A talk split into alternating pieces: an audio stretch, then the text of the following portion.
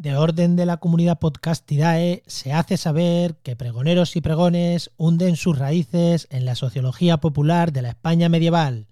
El pregonero o pregonera es ingrediente esencial del paisaje humano de la sociedad española tradicional, y sus pregones eran las instrucciones, anuncios o noticias que por vía oral recibía la colectividad. En un tiempo en el que la sociedad era analfabeta y el porcentaje de gente que no sabía leer y escribir era alto, la figura del pregonero o pregonera era el único medio para transmitir instrucciones y noticias. Hoy en día las instituciones siguen transmitiendo información, pero tienen formas menos escandalosas y más eficaces de dar a conocer sus noticias. Sería de todas formas muy gracioso que alguna vez aparezca el director de una unidad de cultura científica diciendo algo así como Se hace saber que la divulgación es una y trina.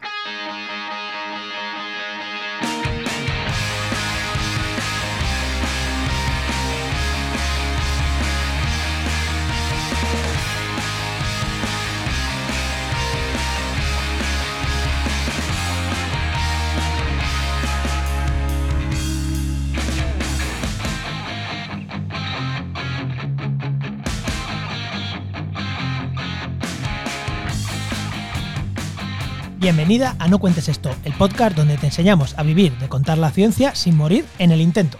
Soy Juan María Arena, CEO de Oikos MSP, empresa de comunicación y marketing online especializado en ecología y medio ambiente. Y yo soy Oscar Huerta Rosales, CEO de la Niakea Management and Communication SL, una empresa de gestión de eventos de divulgación, de comunicación científica y de comunicación institucional. Y justo de esto vamos a hablar hoy. Exactamente. Bueno, justo, justo tampoco, ¿no? No es exactamente comunicación institucional, sino comunicación institucional de la ciencia, ¿no? Exactamente, comunicación institucional de la ciencia. Y es que hemos hablado muchas veces de en qué puestos puede trabajar la gente. Eh, hablamos de notas de prensa, hablamos de guionista, hablamos de un montón de cosas, pero en realidad uno de los puestos más comunes que hay en España para dedicarte a esto de contar la ciencia es en gabinetes de comunicación. En, en la propia universidad, en centro de investigación. Y no sé si es de los más abundantes o no, pero es de los pocos de los pocos que, que, tienes una plaza, una plaza, y además pública, una plaza. O sea, no, no tienes que ser eh, autónomo ni freelance, ni de los poquitos puestos que realmente tienes una plaza.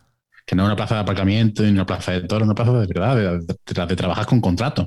Existen, existen. Bueno, yo creo que el tema es interesante, da, da, da de, y da para, sobre todo para criticar mucho, porque como hemos comentado, eh, ahora lo veréis en el programa, pero hay mucha tela que cortar, hay mucho que mejorar, hay, mm, en fin, hay, hay cosas que se está, están muy bien planteadas sobre el papel y sobre las leyes y sobre todo, pero mmm, después a la hora de ponerlo en práctica, como siempre, ¡ah!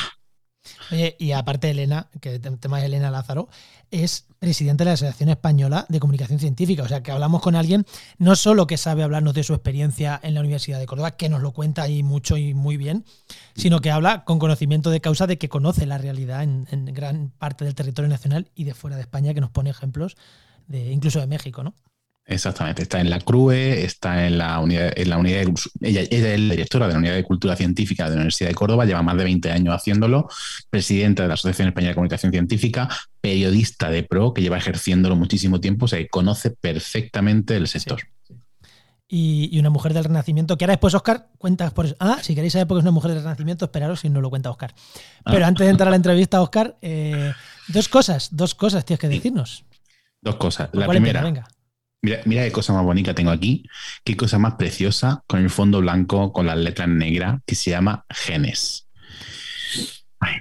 El libro que ha escrito Oscar y que a lo mejor cuando este programa se publique, que van a pasar un, tres semanitas, si no me fallan los cálculos, igual lo tenéis entero vendido. Pero si no, si está agotado, igual. escribirle a Oscar que hace una segunda edición. Hace una segunda edición. Da igual. Bueno, primero, el libro no lo he escrito yo. El libro lo hemos escrito 16 personas, 15 escritores y una ilustradora y está dirigido maravillosamente por Adrián Villalba, que es el que se metió en el follón de, de coordinarnos a todo. Y sí, si el libro se ha vendido, hacemos segunda edición, tercera o lo que haga falta. Ajola, ajola. Y lo otro es, pues, por supuesto, que este podcast se hace y es posible gracias a la colaboración del Máster de Cultura Científica de la Universidad Pública de Navarra y de la Universidad del País Vasco, de la que, por cierto, Elena es profesora. Adivina en qué asignatura. ¿Comunicación institucional de la ciencia? Sí, tío, qué casualidad. Qué casualidad. Podría ser de comunicar la ciencia a través de bolillos, pero no. Pero no, da la casualidad de que es de eso. Y, además tiene una asignatura que, da para, no para criticar, para pensar mucho en el sector de la comunicación científica, porque es verdad que aunque lo hemos hablado muchas veces, hay empresas, hay periodistas, hay freelance, hay medios, hay un montón de cosas, pero al final la comunicación de la ciencia, de dónde viene, es de la fuente que son los centros de investigación. Y los que están en primera línea son esta gente que trabaja en unidad de cultura me estás diciendo que hay un máster que en vez de soltarte cosas como loros, te hacen pensar. Ah. Joder. Tal cual. eso no, es normal, ¿eh? No es normal. Tal cual. Pues me, gusta, me gusta. Bueno, vamos, con la dentro, entonces. Vamos con la entrevista. Venga. Venga, vamos dentro.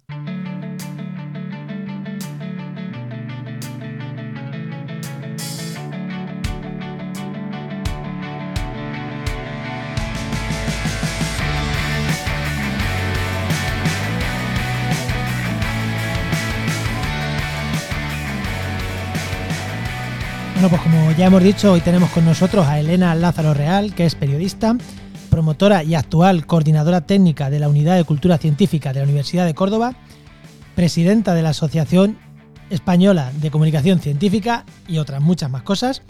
Y aparte, Oscar me había puesto aquí en la descripción algo así más chulo de un máster y no sé qué, y le he dicho que lo iba a quitar. Y me ha dicho, tío, no lo quites porque es una mujer del Renacimiento. Digo, Oscar, ¿por qué es una mujer del Renacimiento? Me lo vas a contar tú. Muy, bueno, primero, muy buenas, Elena, ¿qué tal? Hola Juan, hola Oscar. Hombre, una mujer que gestiona la ciencia, que estudió periodismo y hace un máster en historia y un doctorado en historia, perdona, del Renacimiento por definición. Pues y encima canto y bailo. Exactamente. solo, solo en la intimidad como Aznar. Bueno, la podéis encontrar en redes sociales como arroba, eh, arroba Lázaro Elena ¿vale? Al revés del nombre. Y, bueno, Elena, un placer tenerte por aquí, que nos vemos por muchos lares, pero cuando tengo la oportunidad de hablar contigo de otras cosas que no sean de trabajo, pues también mola. Igualmente un placer, encantada de, estar aquí esta tarde. Bueno, primera pregunta que lanzamos, que lanzamos siempre. Eh, situación laboral, aunque ya lo he dejado caer. Vale. Yo soy personal laboral fijo de la Universidad de Córdoba y soy jefa de servicio. Perfecto. No, situación no complicada, ¿ves? Esto lo que decimos, situación complicada, no complicada, es situación no complicada ahora, porque Elena ha pasado por, por un montón de cosas. Hoy como queremos... todos, como la mayoría, vamos. Exactamente. Hoy queríamos hablar sobre todo del tema de que tú llevas haciendo mucho tiempo, que es la comunicación institucional de la ciencia. Y te voy a preguntar, la primera es muy evidente, ¿qué es la comunicación institucional de la ciencia? ¿Quién la hace? ¿Dónde se hace eso? Pues es la comunicación que, hacemos desde las instituciones y organismos de, investigación del sistema estatal de, de El periodismo científico, la comunicación científica que ejercemos quienes venimos del ámbito del, del periodismo, pues la desempeñamos básicamente desde los dos lados de la trinchera, desde los medios de comunicación pero también desde las instituciones, donde hace ya tiempo que, aterrizamos los, eh, periodistas y las periodistas científicas. Oye, eh, ¿y quién hace la comunicación? Porque estamos hablando de comunicación institucional, pero ¿quién la hace? No qué personas, sino desde dónde se hace, ¿no? Porque, a ver, todos tenemos claro que un centro como una universidad o un centro como el CSIC tienen sus unidades de comunicación institucional, científica institucional, ¿no? Ahora, ahora entramos a definir mejor todo eso. Pero, ¿quién más la hace? Porque Oscar me decía, sí, sí, centro de investigación, eh, grupos de investigación, instituciones políticas incluso. ¿Quién hace esta comunicación institucional o esta comunicación científica institucional? Bueno, se hace de manera práctica desde las, pues como decía, lo que se conocen como OPIs, ¿no? Los organismos públicos de investigación, aunque también existen eh, instituciones privadas, eh, como las universidades privadas que hacen investigación, eh, tienen estrategias de comunicación pública y de comunicación social de la ciencia. lo hacemos, por tanto, universidades, institutos de investigación, lo hacen parques tecnológicos, pero también existen, porque además son los agentes del sistema de, de comunicación científica, yo creo que más antiguos, son los museos. Los museos ah. también hacen una comunicación institucional de, de la, de la ciencia y además son, pues eh, creo que el Museo Nacional de Ciencias Naturales anda cumpliendo 200 o 250 años, así que, eh, bueno, pues es, digamos que son ellos quienes estrenaron este, este sistema, ¿no? esta, esta parte de ese ecosistema de la divulgación científica, de la comunicación científica. Sí, porque además hay una parte que posiblemente mucha gente no sepa y es que en los museos, en los parques de ciencia, también se investiga.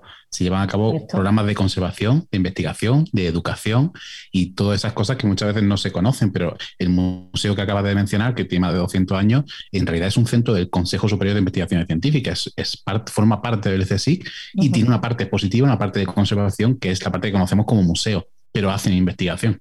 Los jardines botánicos, por ejemplo, los jardines botánicos, el Real Jardín Botánico de Córdoba, que es un, es un centro de divulgación, de educación, pero también lo es de investigación. Allí investigan, de hecho, eh, equipos. La directora científica eh, es eh, investigadora de la Universidad de Córdoba. Es cierto que si los principales agentes de la, de la investigación científica en el país son las universidades que producen en torno al 60-70% de, de la investigación que se produce en, el Estado y, los centros eh, adscritos al Consejo Superior de Investigaciones Científicas, pues es más fácil identificar esa comunicación institucional de la ciencia dentro de las universidades y de los eh, centros eh, de investigación. A ver, y como hace poco hablamos de guiones y dijimos nosotros que los guiones nos la pasamos un poco así, nos los saltamos, voy a irme a otra pregunta, creo que va después, pero creo que me, que me aquí todas estas instituciones que estáis diciendo, ¿hay algo que les obligue a tener unidades de cultura científica o es algo tan, comunicación científica, es algo tan, tan necesario que prácticamente todo el mundo la tiene? Porque yo sé que algunas universidades lo hacen bastante mejor que otras. Eh, ¿Se les obliga de alguna manera o es algo, que cada una lo hace o se les obliga y alguna lo hacen bien y otra lo hacen mal? A ver, eh, obligarles les obliga al ordenamiento jurídico eh, desde eh, internacional incluso existe una cosa que es el derecho al acceso al, conocimiento, eh, es un derecho humano, mm, ese derecho a la ciencia que de hecho se está desarrollando. Partiendo de ese, de ese marco... Está, en la Constitución Española también. En la Constitución Española, en, en, la Carta Europea para el Investigador, por ejemplo, todos los investigadores firman, cuando firman su contrato, eh, firmando un compromiso con la divulgación, pero no es, eh, no es a, esa responsabilidad individual a la que nos estamos refiriendo. Eh, la Constitución Europea obliga a los estados a promover ese acceso al conocimiento y, por tanto, a facilitar esa, esa difusión del conocimiento. Y luego en España eh, tenemos una ley de la ciencia que en su artículo 38 dice claramente que las administraciones tienen la obligación de promover eh, la creación de estructuras eficaces, no recuerdo ahora de memoria el, artículo 38, y mira que lo saco a veces a, a, relucir, a relucir. Pero sí, el Estado y las administraciones públicas están obligadas a crear y a dotar de recursos suficientes al sistema para favorecer esa, divulgación. Por tanto, las universidades, por ejemplo, en el caso en el, que yo trabajo, ¿no? que conozco más, eh, más de cerca, las universidades tienen como obligación, por supuesto, la, docencia, tienen la investigación, pero tienen también la transferencia y difusión del conocimiento. Ahora, necesitan los recursos suficientes. Yo no creo que haya unidades de cultura científica que lo hagan mejor y otras peor. Creo que hay unidades de cultura científica mejor dotadas que otras, que su administración, que su institución se lo ha creído más. Creo de verdad que en el, en el sistema de, unidades de cultura científica en la red, eh, pocos eh, servicios universitarios tan activos, tan innovadores en, los formatos como las. No, he dicho que las personas encargadas lo hagan mejor o lo hagan peor. Digo que lo hacen mejor o peor como institución, evidentemente, si lo hacen peor, porque, posiblemente porque tengan menos recursos.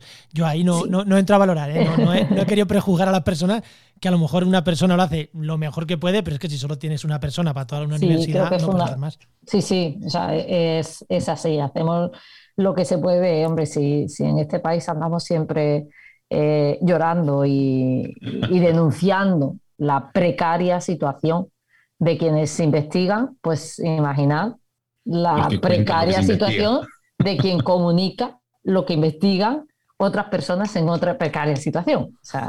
Totalmente.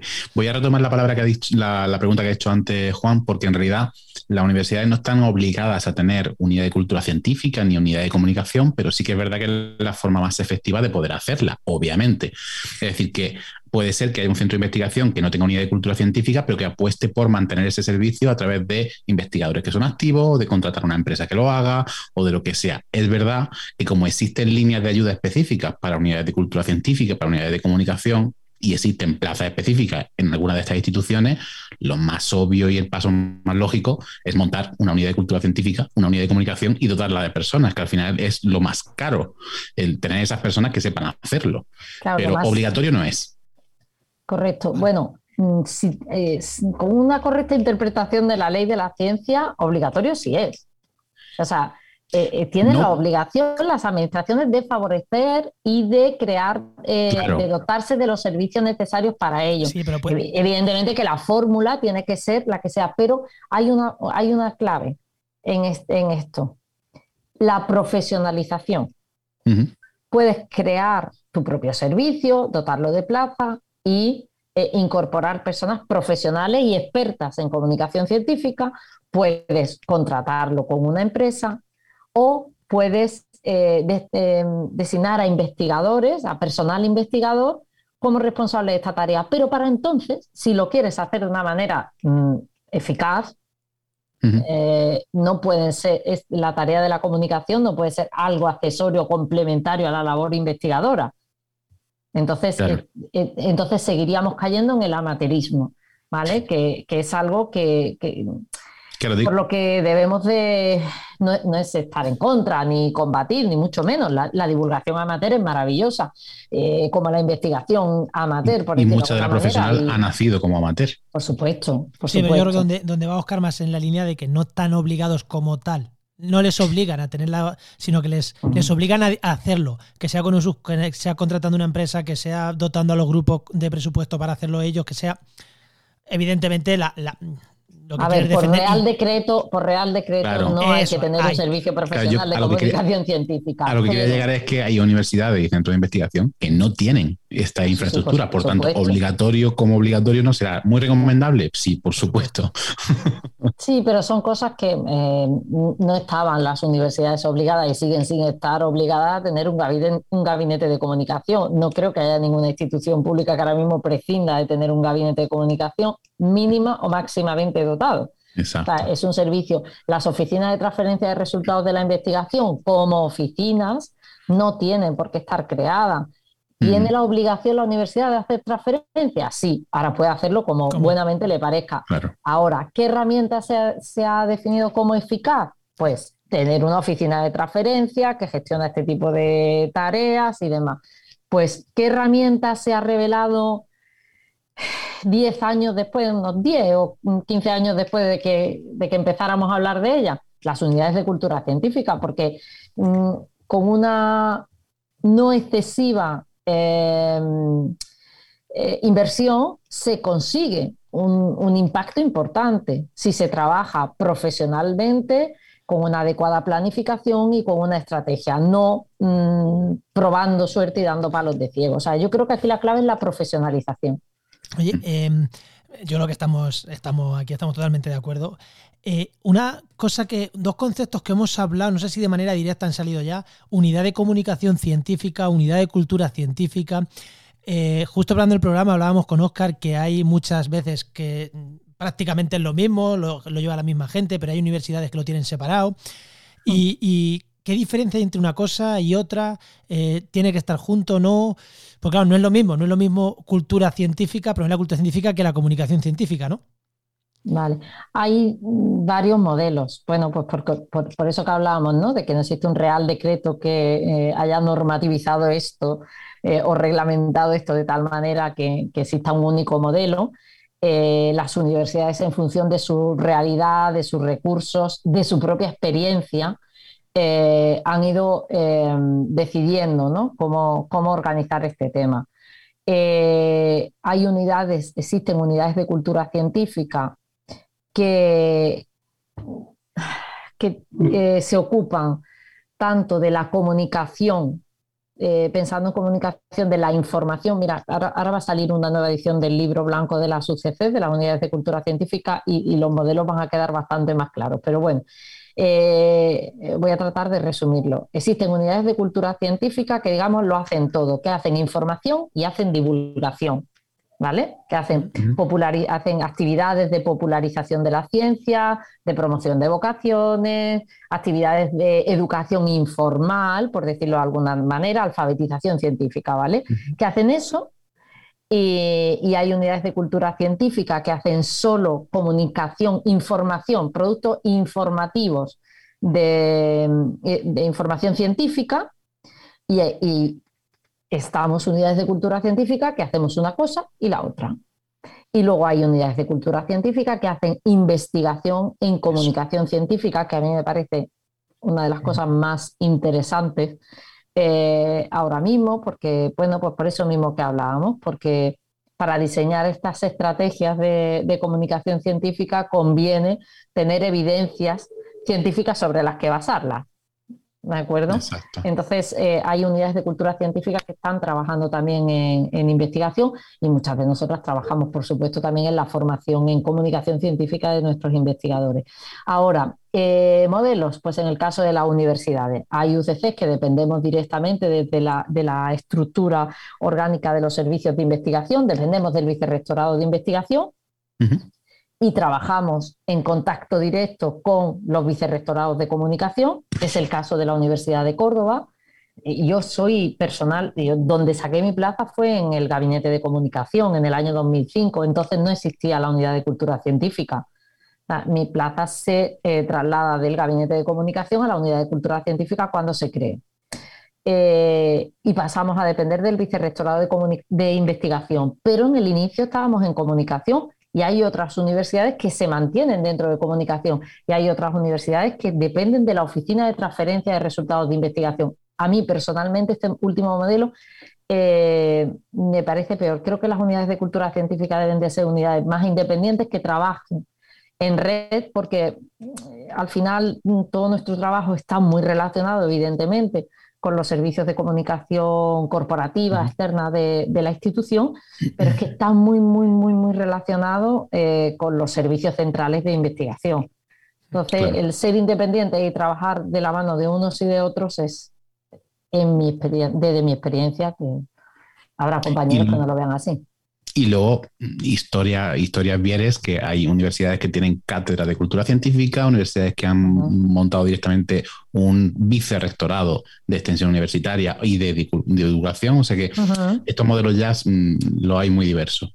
Eh, hemos hablado un poco de las unidades de comunicación y de las unidades de cultura científica, pero Elena, ¿qué formación suele tener la gente que trabaja en estas unidades?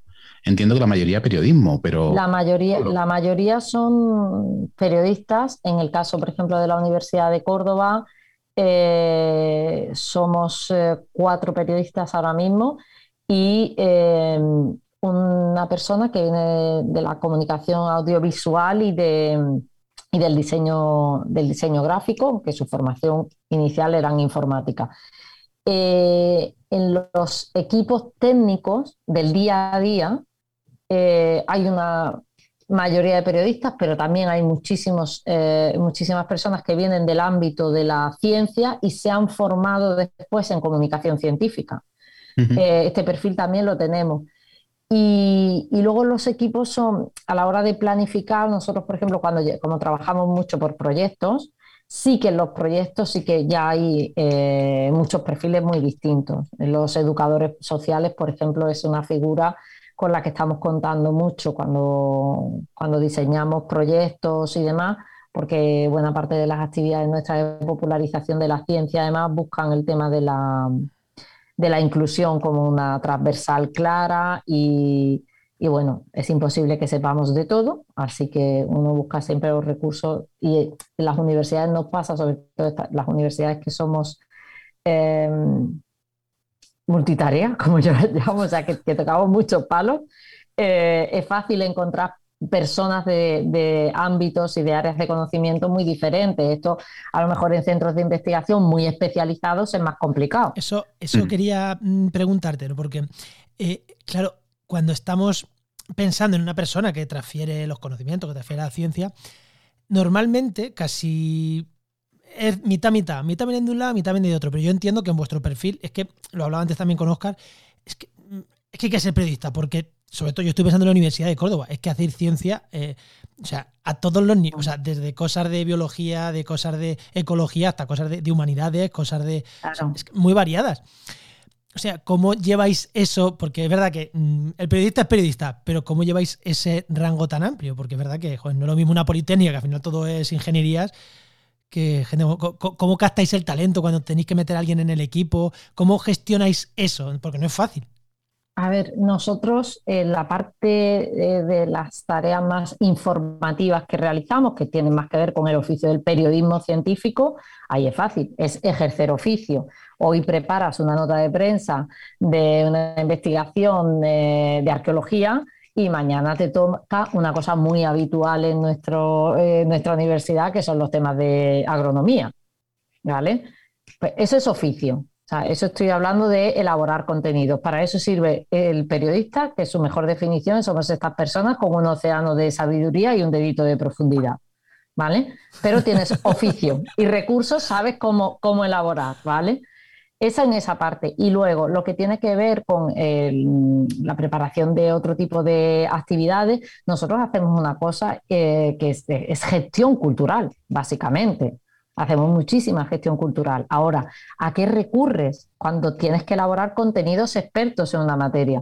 Pues a, esas, a esas 2.000 personas que trabajan en la institución investigando en áreas de conocimiento muy diferentes, a las que cuando eh, hay, veces que solamente es para preparar un guion de un vídeo entonces, bueno, nosotros tenemos ese recurso, el conocimiento del ámbito de la comunicación y ellos tienen el conocimiento experto.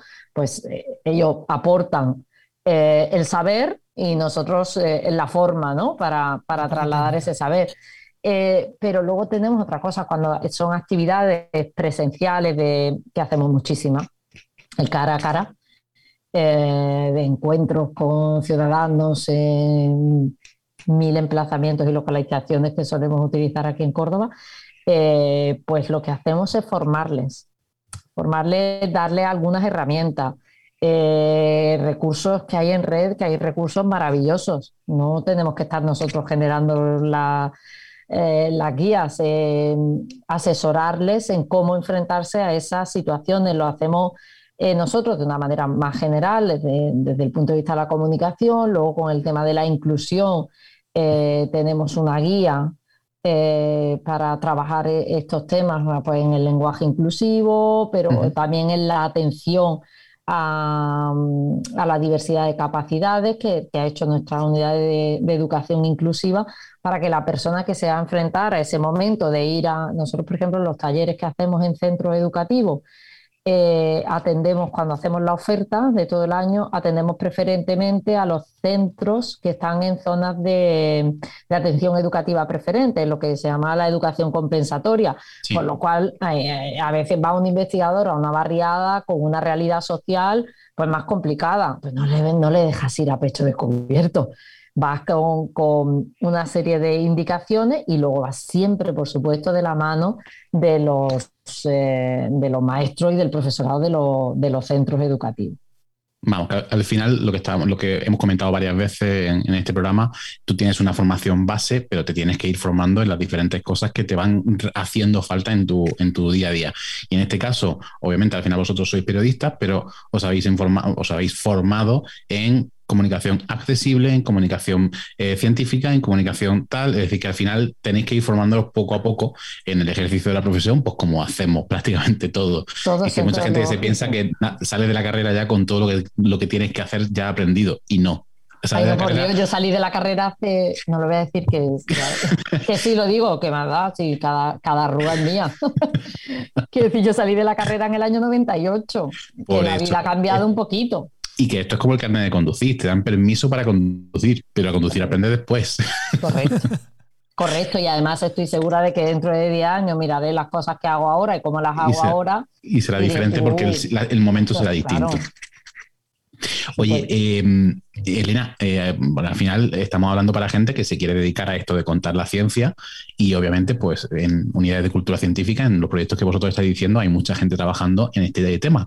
Eh, pero Elena, ¿hay trabajo? O sea, ¿cuánta gente puede trabajar en unidades de cultura científica, en, no sé, en este área? Igual no lo tenemos contado, pero una estimación, ¿cuánta gente podría trabajar? O, en, por ejemplo, en tu universidad, por poner un ejemplo, ¿cuánta gente trabaja en esto? No solamente con vosotros, sino también en proyectos europeos, por ejemplo, que contraten a alguien para la comunicación concreta de ese proyecto. A ver, en la Universidad de Córdoba, oficialmente, en la relación de puestos de trabajo, ¿vale? Que es el documento que dice cuántas personas hay asignadas institucionalmente a cada servicio. En la unidad de cultura científica eh, estamos cuatro personas, ¿vale? Hay una jefatura de servicio, que es la que ocupo yo, luego hay un puesto de técnico de prensa, otro de técnico de comunicación audiovisual y otro técnico de producción de eventos. Ese es el perfil institucional. ¿Qué pasa? Que nosotros, como he dicho antes, que también trabajamos con proyectos, buscamos financiación externa y buscamos eh, apoyo para desarrollar eso. Nosotros ahora mismo, por ejemplo, llevamos la comunicación de un proyecto europeo. se, llama, el, proyecto se llama Diver Farming. Es un proyecto bastante grande, de, la financiación es de 11 millones de euros, quiere decir que nosotros llevamos la, comunicación, el paquete de comunicación. este proyecto lo dirige un investigador de la Universidad Politécnica de Cartagena. Nosotros llevamos la comunicación del proyecto. Pues hay una, ha habido una persona contratada dentro de específicamente para desarrollar eh, parte de esa tarea. En una universidad como la Universidad de Córdoba, que es una universidad de tamaño medio, no es un gigante. Eh, nosotros tenemos en torno a 20.000 estudiantes, somos una universidad de provincia con mucho alumno internacional, muchos proyectos internacionales y demás. Creo que es un tamaño adecuado ese de las cuatro personas y depende del volumen de trabajo por proyecto, una más.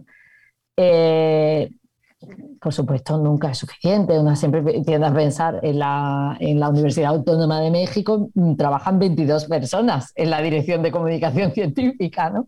Pero bueno, no somos la Autónoma de México. Eh, ese es un tamaño adecuado. La realidad de las universidades españolas ahora mismo no es esa, ni con mucho. Que vosotros, ah. vosotros eh, no sois un reflejo de lo que está pasando en muchas universidades, ¿no? Pero también te digo que hace cinco años solamente era mucho peor, porque ya se están creando esas estructuras y aparecen las plazas, se tienen que ir convocando, ¿vale? Pero ya sí que están las universidades aprobando dentro de sus relaciones de puestos de trabajo, aparece ya en el organigrama de la universidad, ya aparece la unidad de cultura científica de la misma manera que aparece la, oficina de transferencia de resultados de la investigación o el servicio de gestión de la investigación, ¿vale? Entonces, el hecho de que ya existan y que ya se esté institucionalizando la creación de esos servicios es cuestión de, en poco tiempo sí que va a haber ahí un espacio eh, para las personas que se van, que se quieren y se, quieren dedicar a la comunicación profesional de la ciencia. Oye, y una, una pregunta relacionada a esto de gente que se quiere dedicar a esto, eh, justo a esto, lo que tú estás diciendo. Mm. Eh, ¿La única forma de acceder es consiguiendo una plaza de estas públicas? ¿O lo hago de otra manera la pregunta? Vosotros cuando tenéis un pico de trabajo, eh, metéis gente en el equipo siempre, en plan, mm, sacamos una plaza para seis meses, un año, lo que haga falta y metemos a alguien. o trabajáis también, la pregunta, o trabajáis también con freelance, con empresas, como podemos tener Hoja, como puedo tener yo. También trabajáis con ese tipo de, de, mm, de empresas de empresas, de empresas externas o freelance, o solo metéis gente en el equipo. No, no, no, no. Nosotros eh, cuando hay proyectos, lo hacemos la Universidad de Córdoba, lo hacen muchas universidades cuando consigues un proyecto, una convocatoria competitiva y demás, sacas el, contrato de la misma manera que salen muchos contratos con cargo a proyectos de investigación. Entonces, son convocatorias que sacan todas las universidades, son contratos de poco tiempo. Eh, desgraciadamente, no todo lo bien pagados que debieran. Por supuesto, cumpliendo la ley, ¿de acuerdo? cumpliendo con los mínimos. Eh, sacamos ese tipo de contratos y, por supuesto, contamos con empresas profesionales, sobre todo en, actividades muy concretas. eh, para un evento, o sea, las, eh, en toda esa eh, parte de esa línea de trabajo que hablaba antes de la popularización de la ciencia, que tiene que ver con mucha producción de actividades y demás puntuales, claro que tiene, o sea, cuentas con, con profesionales puntualmente y con empresas. En el caso de nuestra, casi todas las universidades procuramos además eh, un tema también de responsabilidad, ¿no? El, promover ese con los proveedores locales, más cercanos y demás, porque es, eh, al fin y al cabo, es lo que hace siempre las universidades que están muy aferradas a su territorio, ¿no? Claro, y luego por otra parte, eh, existen, por ejemplo, proyectos que permiten llegar a contratar a gente y hay gente que va trabajando de proyecto en proyecto. Estoy pensando en los proyectos europeos, que son de dos, de tres años, que te permiten pues, sacar un contrato para contratar a una persona que lleva eh, la gestión de ese proyecto en concreto. Me estoy acordando de, perfiles como el de Natalia, que ha, ido trabajando de proyecto en proyecto durante un montón de tiempo. Claro, ¿qué pasa? Que esto pues, es una, una inestabilidad perpetua, es decir, consigue un contrato de tres años, y cuando acaba el, proyecto, a la calle y ahora encuentra otro proyecto en el que tú encajes y además cada vez te vas especializando más, cada vez va... Es decir, que al final igual sería más efectivo tener en las universidades ciertas personas que se puedan escribir a este tipo de proyectos, porque contratar por proyecto a una persona al final acaba siendo un poco raro porque la contrata durante tres años, pero no está relacionada con tu institución. Según el Estatuto de Trabajadores debería ser fijo y no lo es, bla, bla, bla, bla, bla, bla. Bueno, por supuesto, por eso hablo, yo de que la estructura fija tiene que ser la, que, la, de la unidad de cultura científica. Nosotros cuando llevamos la comunicación a un proyecto, a este europeo eh, que mencionaba, no significa que venga una persona que esté en este, que luego se vaya al otro, no. la comunicación la lleva la unidad de cultura científica. Y si necesita apoyo puntual durante estos meses, que ahora sabes que el proyecto al final tiene que sacar no sé qué, pues puede contratar ahí, en ese tiempo. Pero la idea es que, y sobre todo, la gestión sea eh, de la comunicación de los proyectos. Nosotros también le llevamos la comunicación a varios proyectos del, plan estatal. Estos tienen muy poca financiación para, comunicación, a pesar de que ahora cada vez se valora más, en realidad es una miseria lo que la dotación que se da para comunicación de, de los proyectos estatales. Pero claro, si los proyectos estatales tienen en total para tres años 25 o 30 mil euros, pues yo creo que al final pues, para comunicación puede haber mil, dos mil euros, o sea, que eso no es ciencia ficción, el pensar que una persona vaya a estar dedicada a eso. Pero el hecho de estar centralizado, de tener estos servicios profesionales dentro de las instituciones, sí que te da para que luego ese dinero lo puedas invertir de la manera más eficaz posible. Porque la estrategia está diseñada por personas profesionales antes valía en los, eh, en los mm, proyectos del plan estatal, pues bastaba con que tú voy a hacer una web. Y la web, cualquier web. Eso no conseguía a lo mejor ningún impacto. Sin embargo, si tú diseñas realmente un plan de comunicación, lo diseña un, equipo profesional, te asesora, lo eh, utilizan los recursos de la propia institución, es mucho más, eh, es mucho más eficaz a mí hay una cosa que me llama mucho la atención y es que, por ejemplo, universidades grandes que pueden tener, ¿cuánto? 40, 50, 60 proyectos del Plan Nacional, con mil, con dos mil euros, muy poquito, pero son 40, 50 o 60 proyectos. Lo que a veces no me explico es cómo no hay una forma de, como tú dices, centralizarlo sacar dos, tres, cuatro o cinco contratos para gestionar todo eso. Bueno, porque ¿cuánto tiempo tenemos para el programa para hablar de cómo se gestiona?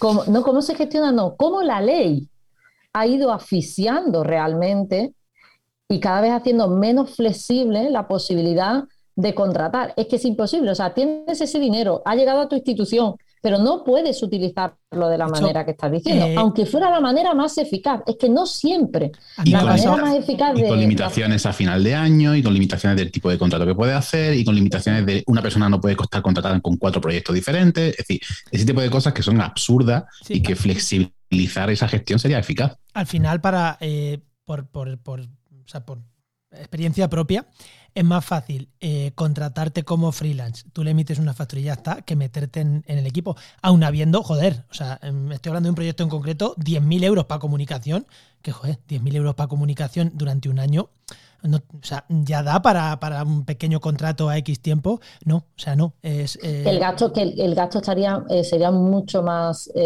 eficiente, quiero decir. Es mucho, yo siempre le digo a, cuando viene un grupo de investigación, me han dado un dinero y tal, siempre le digo, ¿qué, harías tú? Digo, yo meter a un periodista. Meter a un periodista es lo, es que, es lo que más rentable te sale. O sea, realmente a una persona que sepa, a un periodista, a un comunicador científico, eh, mete a alguien que sepa realmente de comunicación. Y eso es el dinero mejor gastado. Porque es que el que consigue más impacto si lo hace profesionalmente. Y ahora te dicen, no, no, eso no lo puedo, no lo puedo hacer. Tengo el dinero, pero no lo puedo hacer. Bueno, pues eso, tienes que externalizar y demás. Que luego la, ley no, no, es, flexible en ese sentido. Es una locura. ¿eh? y una, pregunta, Antes, de, antes de ir cerrando esta parte.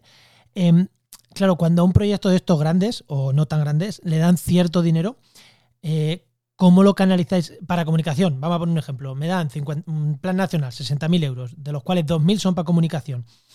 Eso vosotros, ¿cómo lo canalizáis? Eso va a una bolsa común y dices, vale, pues con esto pagamos todo lo de, o sea, todo lo de la unidad de cultura científica y tal. O decir, vale, pues aquí hay 2.000 euros que hay que hacer algunas cosas extras, por valor 2.000 euros para esta gente.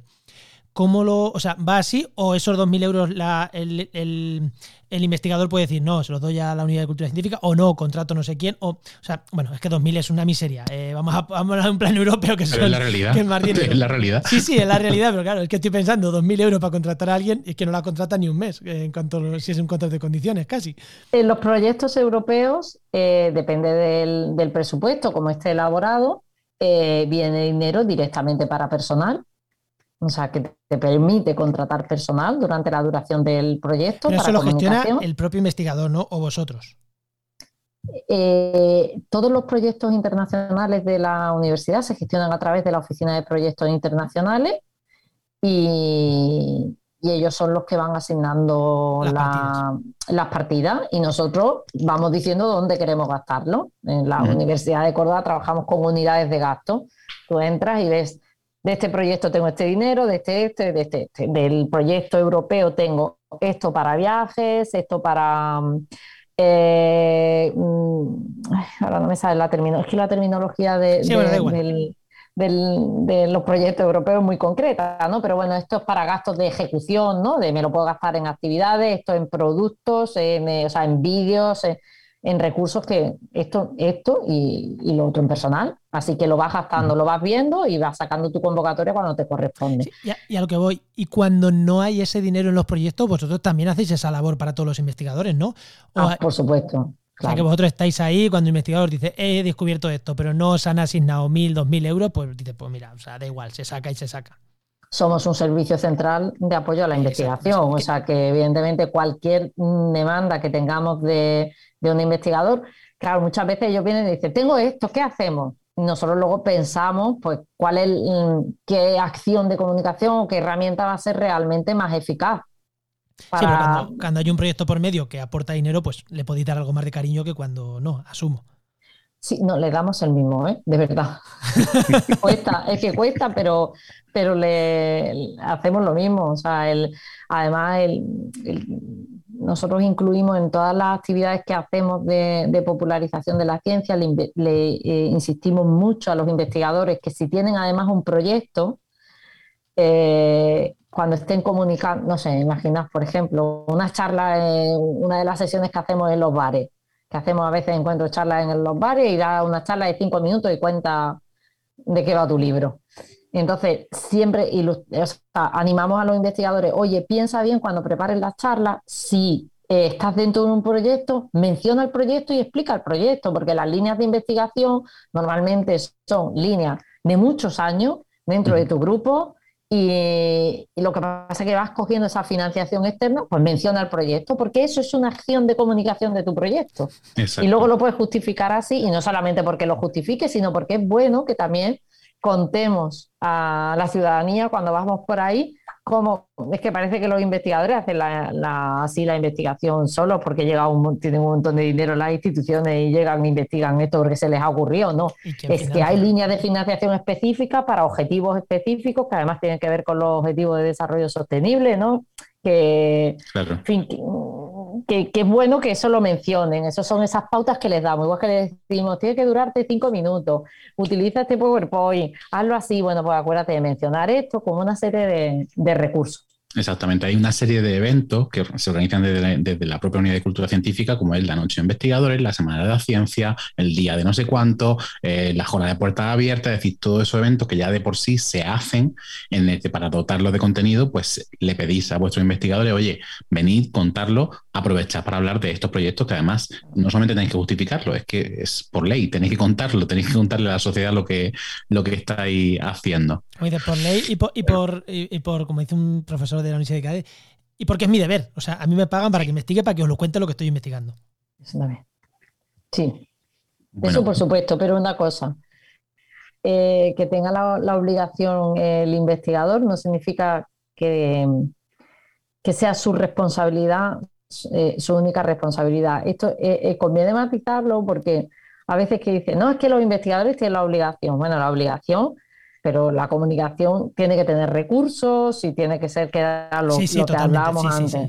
Porque es que si no acaba, o sea, ya a los investigadores tienes que investigar, tiene, en el caso de la universidad tienes, que investigar, tienes que dar clases, eh, tienes que pedir proyectos, tienes que justificar proyectos, tienes que además dar charlas. Es realmente aficiante, ¿no? la, carga de tareas que, que le vamos encomendando. Bueno, pues mm, ya habéis visto que, hay trabajo muchísimo, lo que no hay tanto son puestos de trabajo, pero sí que existe la posibilidad y de hecho yo creo que tanto Juan como, como yo vivimos de eso, de ofrecer servicios específicos a universidades, a centros de investigación, a grupos concretos para hacer acciones concretas que a lo mejor pues las unidades no llegan o el presupuesto no llega, pero sí que se puede hacer un pequeño contrato, se puede hacer un pequeño servicio para hacerlo. Recordad siempre con tres presupuestos en boli azul, con la firma original y todas estas mierdas que todos conocemos. Eh, Elena, yo creo que esta parte ya la más o menos hemos tocado casi todo lo que queríamos. Quien, quien quiera dedicarse a esto de comunicación eh, institucional de la ciencia, yo creo que ya tiene una visión bastante, eh, bastante buena. Y si os parece, vamos a pasar a las preguntas rápidas, ¿no? Venga. Venga.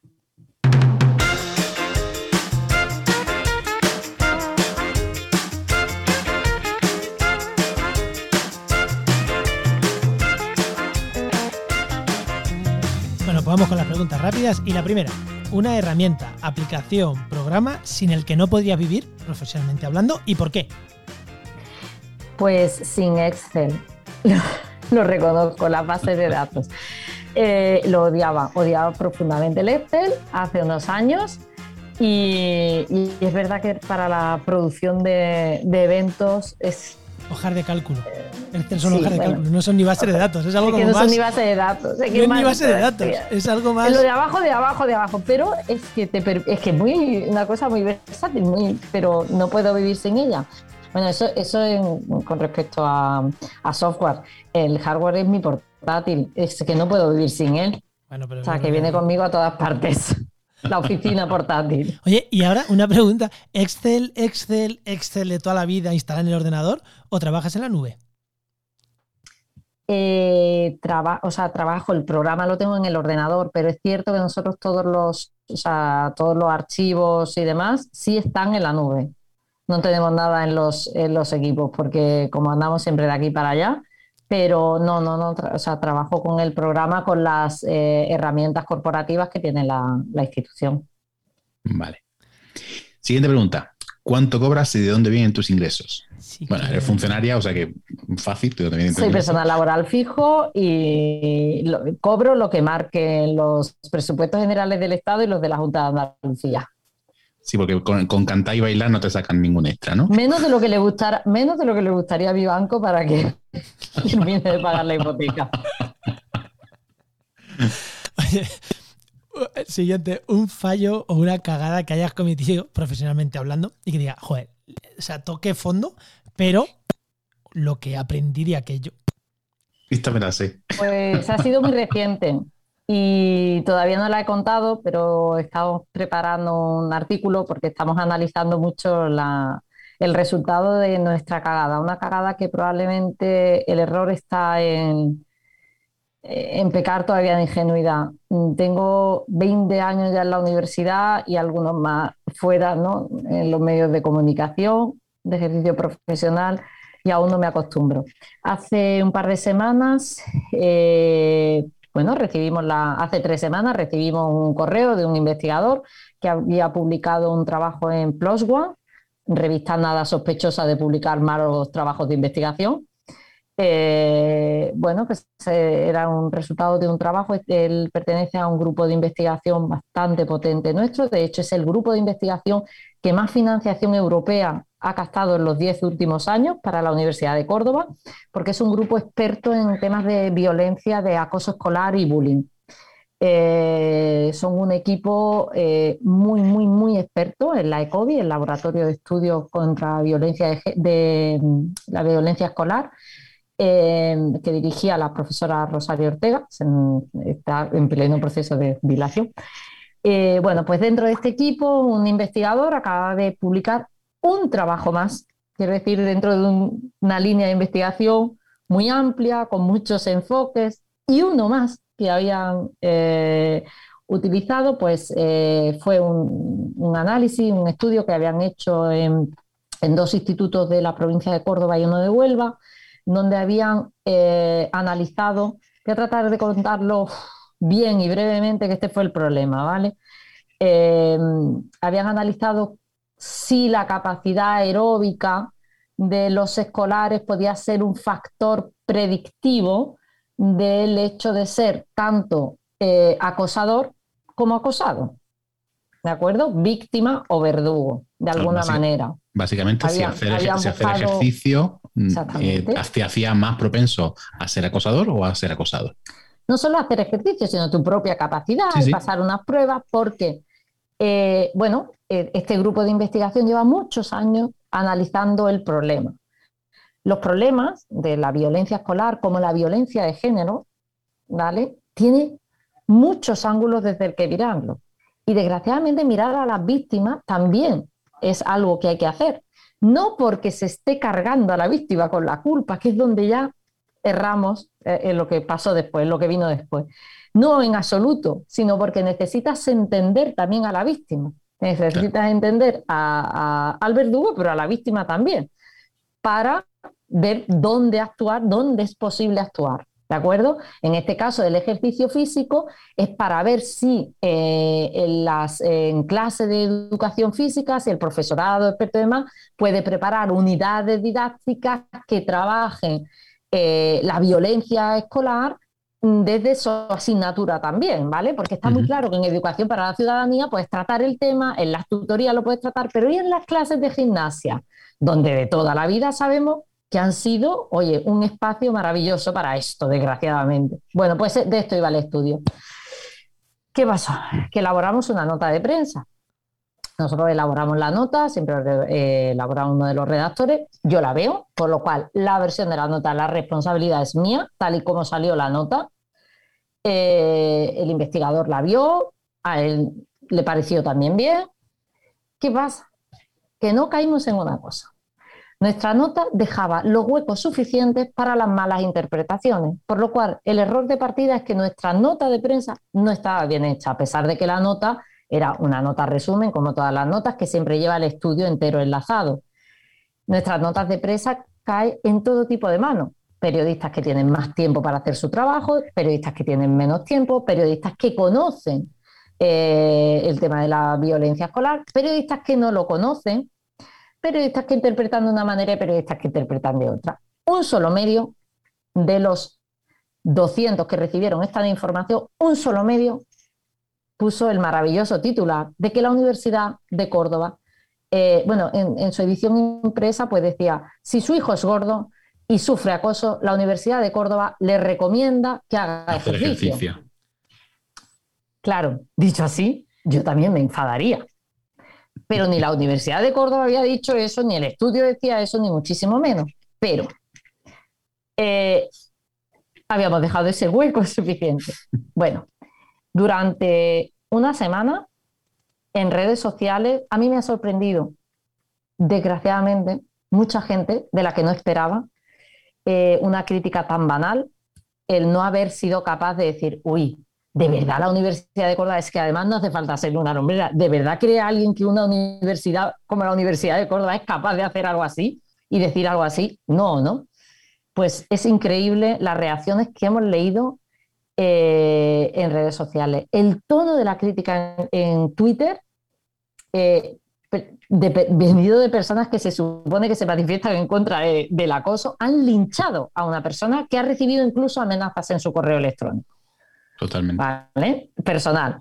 Bazofia, basura, cuélgate de un árbol, mm, los tenemos guardados. ¿eh? Estamos preparando un, trabajo para ver, o sea, porque hemos aprendido mucho. O sea, eh, no, o sea, es que no podemos confiar ni dar por hecho que todos los profesionales van a, trabajar con responsabilidad. ¿eh?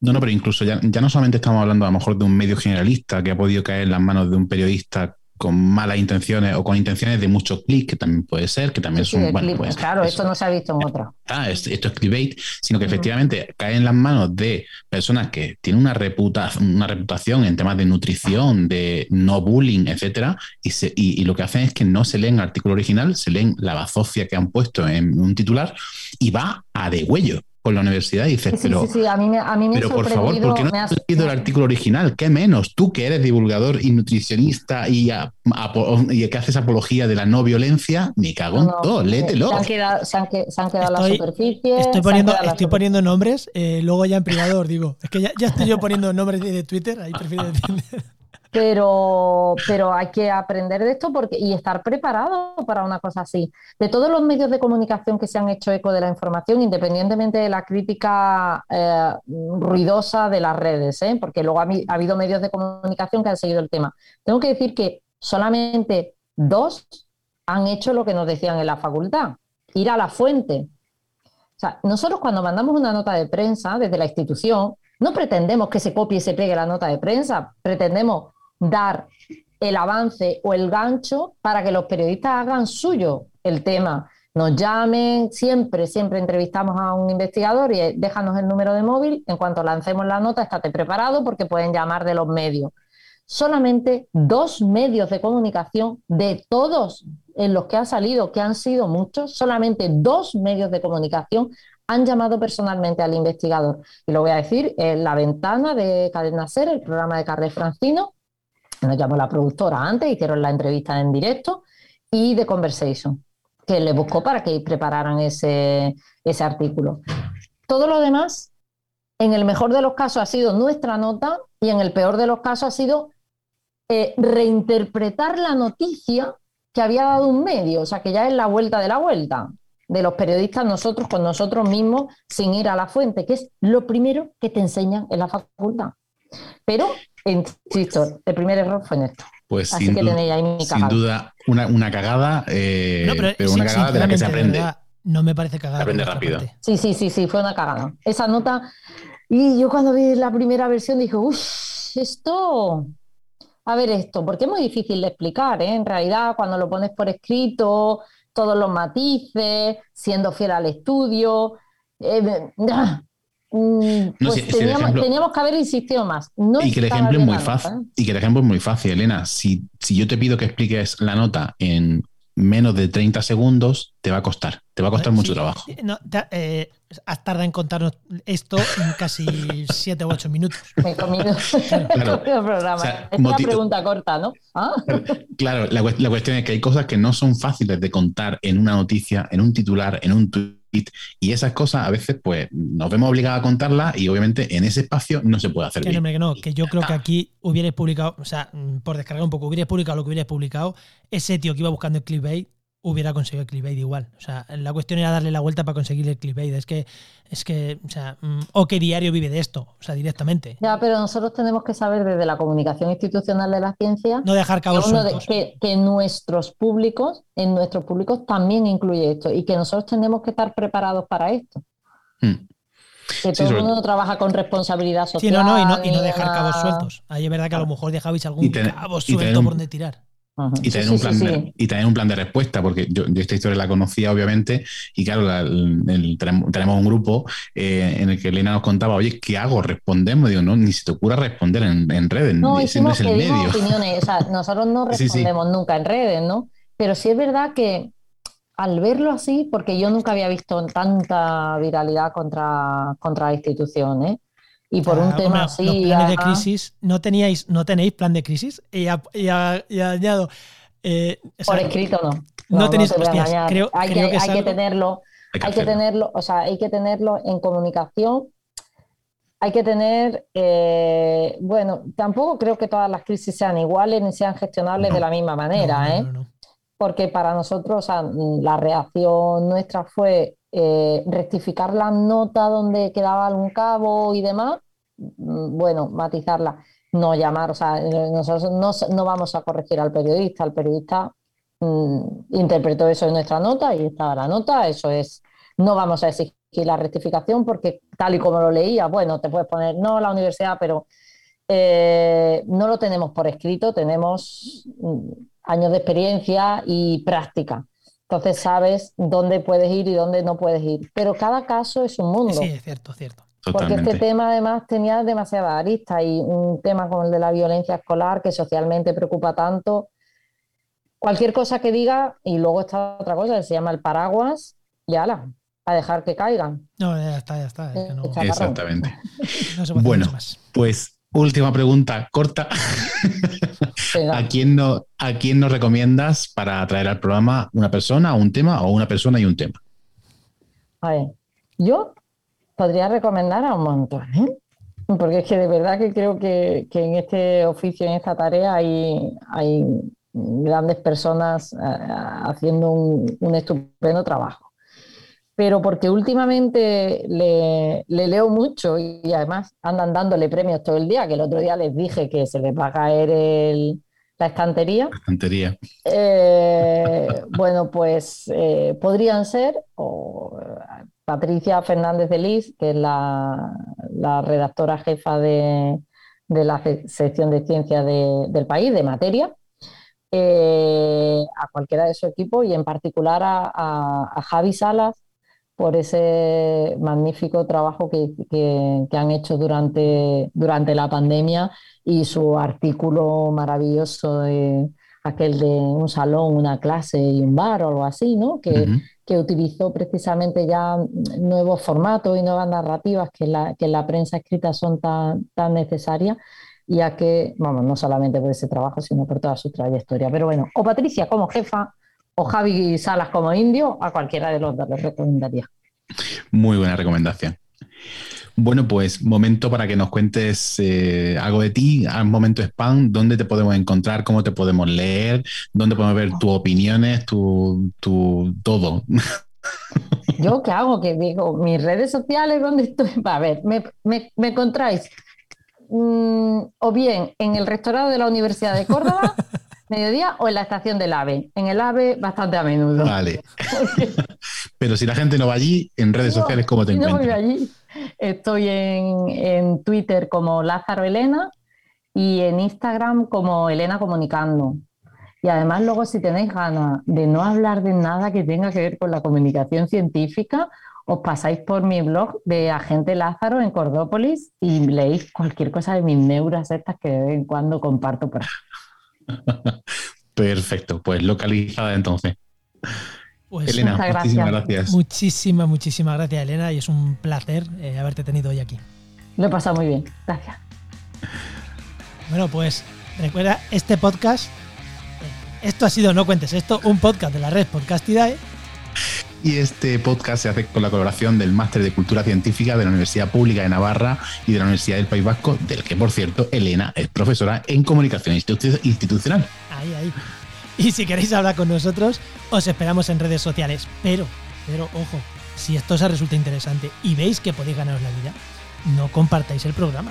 No se lo paséis a nadie. Quedároslo para vosotros, mi tesoro, el tesoro de Gollum, para vosotros. Tú lo, tú lo escuchas, te es útil, es genial, te lo guardas para ti, pero no se lo cuentes a nadie, que de verdad. Ahora, si no te ha interesado, tú compártelo por ahí, que nos escuche mucha gente, que eso sí. Nada, nos escuchamos.